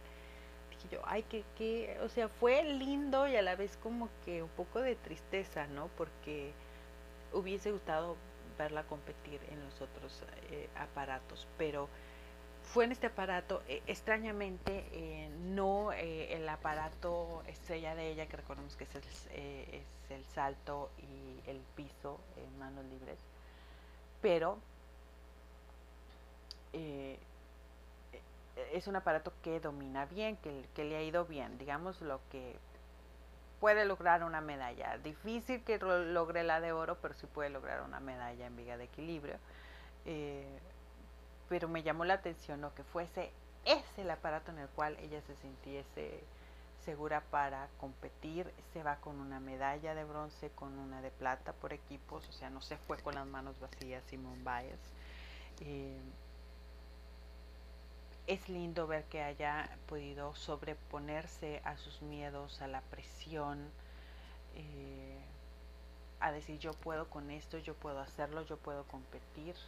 Eh, tal vez eh, ella misma decir, no me quiero ir de, Tokio sin haberlo intentado, sin haber intentado superar mis miedos y toda esta presión que pusieron en mis hombros, que ya no había tanta presión en sus hombros, eh, claramente. Y fue bueno realmente ver que ella quiso intentarlo, que ella quiso deshacerse de esas ataduras que le dejaron obviamente los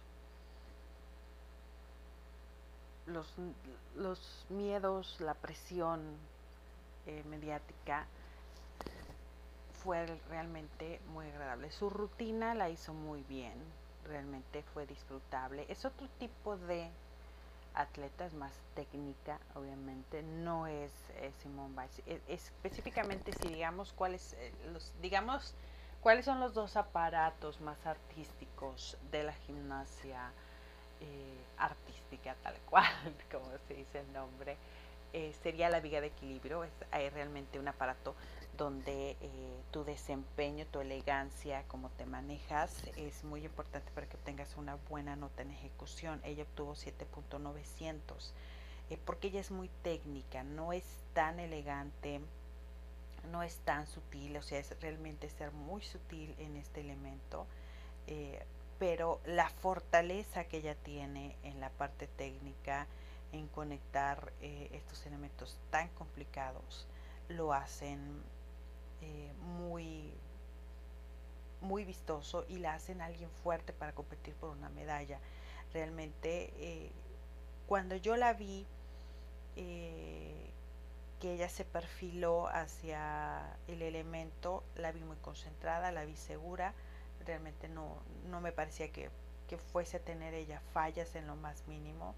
Eh, fue un gusto eh, cuando aterrizó, sí, un pequeño pisito ahí, pero la rutina fue muy bien hecha y como su entrenadora la recibió y, y, dándole esas palabras de claro que puedes hacerlo, lo hiciste bien y que fue un gusto realmente, es un gusto ver este tipo de atletas que se sobreponen que te sobrepones eh, a la presión, a las críticas, a tanta gente que eh, te quiere ver como alguien perfecto, eh, como alguien que no pueda cometer errores, es realmente muy grato.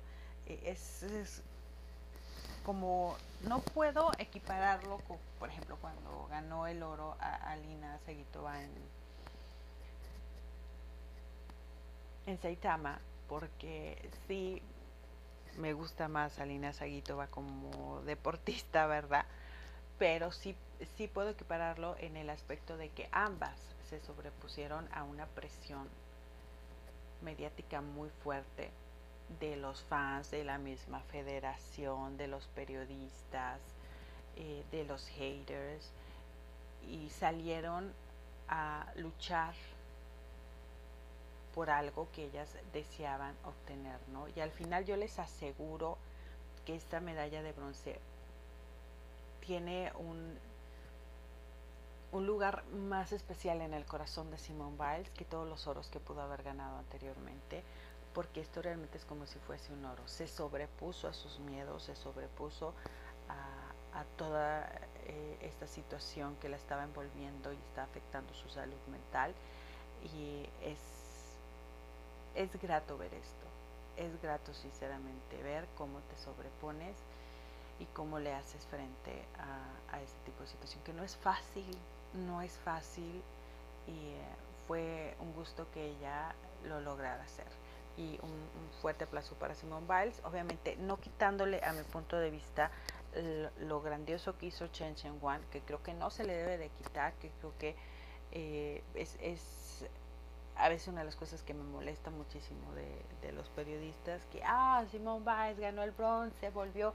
Claro, hay que aplaudirlo, hay que aplaudirlo, pero por favor no le quites su importancia y su logro, no solamente a Chen Chen Wan, también a Xi Jinping, o sea, menciónalas y menciona lo increíble que hicieron. Y di, la ganadora de la viga de equilibrio fue la china Chen Chen Wang con una preciosísima rutina y fue el regreso del estadounidense Simone Biles que logró una medalla de bronce. O sea, es el, es el único punto, punto. Y no es en contra de Simone Biles, sino en contra de los periodistas, porque sé perfectamente que Simone Biles eh, es una eh, chica muy humilde, muy centrada, que tiene una muy buena relación con las eh, gimnastas, pero ya de ahí digo yo, estamos mal, estamos mal, pero la verdad es un, aplauso eh, fuerte para Simone Biles porque esto realmente es incluso una forma de inspirar a los demás, a todos aquellos que en algún momento podemos sufrir de ansiedad, podemos eh, tener miedo, estar presionados y esta es una forma de inspirar de que se puede, te puede sobreponer a todo esto. Claro que se puede. Entonces eh, hay que aplaudirle a Simon Biles porque es, un momento para inspirar a las generaciones. Eh, por cierto, la, mm, campeona olímpica por all around, aquí quedó en la posición número 5 con 13,866. Fue la misma calificación que la eh, canadiense Elizabeth Black, pero obviamente aquí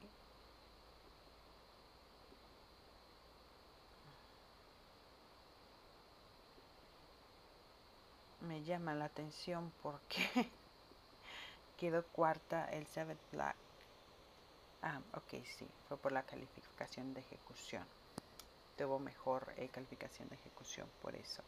Eh, ese fue el criterio de desempate eh, claramente entre Sunisa Lee y Elizabeth Black. pues sí, Sunisa solamente se lleva un bronce en, las barras sería eh, su plata. Se llevó las tres medallas, se lleva su plata por equipo, su oro por all around y su bronce, eh, Sunisa Lee. Finalmente, la última final que se presentó eh, en gimnasia fue la barra horizontal para hombres, donde el campeón olímpico por all around eh, Daiki Hashimoto, se llevó el oro. Era la única final en la que él estaba presente, fíjense, la única final y justamente donde él logró su, su oro eh, por encima del croata Tin Shbrik y seguido del ruso Nikita Nagorny que se quedó con el bronce. Eh, Daiki Hashimoto presentó una mm, rutina con el mismo nivel de dificultad del croata, ¿eh? 6.500. Eh, aquí la diferencia fue mínima. Eh, fue la ejecución la que termina realmente definiendo eh, el, el, oro. A mí me parece justo el oro para Hashimoto porque creo que al final los elementos estuvieron ligeramente más finos por parte de, del japonés que del croata. No de mérito lo que hizo el croata, pero sí, o por ahí pequeñitas, cosas em, pequeñitas que se notaron más eh, esos errorcitos en el croata que en Hashimoto. Pero qué manera de lucirse de Daiki Hashimoto en, este aparato, de obtener su segundo oro. Se va él con tres medallas, dos oros y una plata que consiguió en, la modalidad por equipos, pero lo hizo muy bien el japonés, realmente eh, un, digno, un digno sucesor de Uchimura, lo hizo muy bien, la verdad, eh, Hashimoto. Es muy joven, creo que puede, eh, si así lo quiere, repetir para París 24, llegaría con 22 años, entonces eh, creo que Hashimoto para, para rato creo que puede utilizar estos años de preparación para intentar a lo mejor fortalecerse en otros aparatos y entrar a más finales, pero que Hashimoto llegaría muy fuerte si obviamente se mantiene en el nivel para París 2024, ¿eh? porque está muy joven, muy joven. No le vaya a pasar obviamente lo que a su compatriota, que pues con 24 años no logró entrar al equipo, tuvo una mala racha, el campeón olímpico de, de Río de Janeiro, pero si las cosas van bien, si le sonríe ahora sí que la suerte, pues obviamente que podría tener un desempeño muchísimo mejor que en Tokio eh, el japonés de aquí. Y Tin es, es o no sé cómo se pronuncia porque no sé croata. Eh, les digo, misma dificultad, lo hizo muy bien también el croata, me gustó muchísimo, pero sí hubo esos pequeños errorcitos que fueron más notables que el japonés. Creo que si hubiese sido más fino, creo que incluso ni le alcanzaba porque los jueces iban a inclinarse más sobre el, de casa, sinceramente. Para lo que he visto, sinceramente el jueceo deja mucho que desear, pero al menos hubiese quedado más claro para mí este que lo hizo mejor. Sí, creo que dejó eh, algunos puntos ahí eh, fuera con, con, esos pequeños errorcitos que no supo manejar. Y Nikita Nagorny, la verdad, súper feliz que Nikita se haya llevado una medalla. Yo lo veía él feliz con su bronce, como que sí, mi bronce, por fin, una medalla. Estuvo en tres finales este hombre y logró eh, su medalla. Con Nagorny me pasa realmente una situación de decir qué talentoso, como lo he dicho, eh, por ejemplo, con, con patinados como Micha Koliada o Dimitri Aliev, que sabes que son súper talentosos, que sabes que pueden competirle a los más grandes, pero en un nuevo momento su, su, mente se quiebra, su seguridad se quiebra. Y con Agorni siento que eh, estuvo muy presionado y con muchísimas inseguridades eh, la mayoría de, de las competiciones. Y en esta como que por fin se enfrió, creo que Nagorny dijo, esta es mi última oportunidad que yo tengo para ganar una medalla eh, de forma individual por aparatos. Ya había ganado un bronce en, en el All Around. Y creo que realmente él deseaba una medalla en alguna de sus tres finales y me parece que por fin se enfrió una rutina con una dificultad de 6, obviamente estaba muy por debajo de, de la dificultad del de, chino y del croata, pero sí hacía su parte porque es un atleta muy elegante, es un atleta que sabe ejecutar muy bien los elementos. Si él hacía su parte con, con esto, obviamente podía lograr una buena calificación para mantenerse dentro del podio y así lo logró hubo errores, hubo eh, pequeños ahí traspiés eh, en, en, en alguno de los elementos, pero que él supo manejar muy bien. No hubo la limpieza, ni la claridad, ni la elegancia eh, que él puede llegar a, tener en, esta, en este aparato, pero logró al final de cuentas hacer una buena rutina. Si hubiese estado más fino, obviamente creo que eh, incluso hubiese eh, peleado más cercanamente por la plata, pero eh, hizo lo mínimo, lo mínimo para obtener esa medalla y la verdad es que me dio mucho gusto verlo sonreír porque obtuvo una medalla finalmente. No lo pudo obtener en suelo, no lo pudo obtener en, salto, pero sí que lo obtuvo aquí. Y en suelo créanme que tenía una posibilidad enorme de subirse también al podio, pero entró muy nervioso y lo mismo pasó con Salto, pero aquí como que se enfrió su mente, como dijo, como que aquí realmente creo que Nikita dijo, es ahora o nunca, si no, ya no lo consigo. Si no, ya no lo consigo, dijo Nikita Nagorny, y un gusto realmente que lo hubiese logrado el, ruso. Y bueno, mis amores, con esto eh, concluye mi análisis de lo que eh, fue la gimnasia eh, artística en Tokio 2020. ¿Con qué me quedo de, de todos los momentos eh, vividos a través de la última semana en gimnasia artística? Eh, me quedo realmente con el oro de los, hombres rusos, me emocionó muchísimo más que el de las damas. Eh, me quedo con esa emoción eh, maravillosa de los cuatro al verse campeones olímpicos. Me quedo obviamente también con, con, que las rusas ganaran el oro después de 29 años. me quedo con el oro de Rebeca Andrade en, en salto. Con, me parece, que serían mis, mis tres momentos favoritos de gimnasia artística. Me decepcionaron en, en muchísimas cosas eh, los jueces. Eh, creo que la gran mayoría, la gran mayoría son justos ganadores, pero hay, hay alguno que otro que siento que no merecería estar ahí eh, o que se deberían de intercambiar lugares, que no eras oro o eras plata o no eras plata, eras bronce, etcétera. Pero eh, me quedo con esos tres momentos. Fueron mis tres momentos favoritos en gimnasia artística. No sé cuáles sean los de ustedes. Por favor, déjenmelo en el área de comentarios. Y pues sin más me despido. Eh, vamos a hablar de eh, la natación artística porque es ahora eh, como se le habla. Ya concluyó la natación artística en el caso de los dúos ganaron las rusas, ya sabemos que son las favoritas y también vienen como favoritas en lo que es en competición por equipos. Vamos a hablar justamente de eso eh, el día de hoy por eh, la tarde.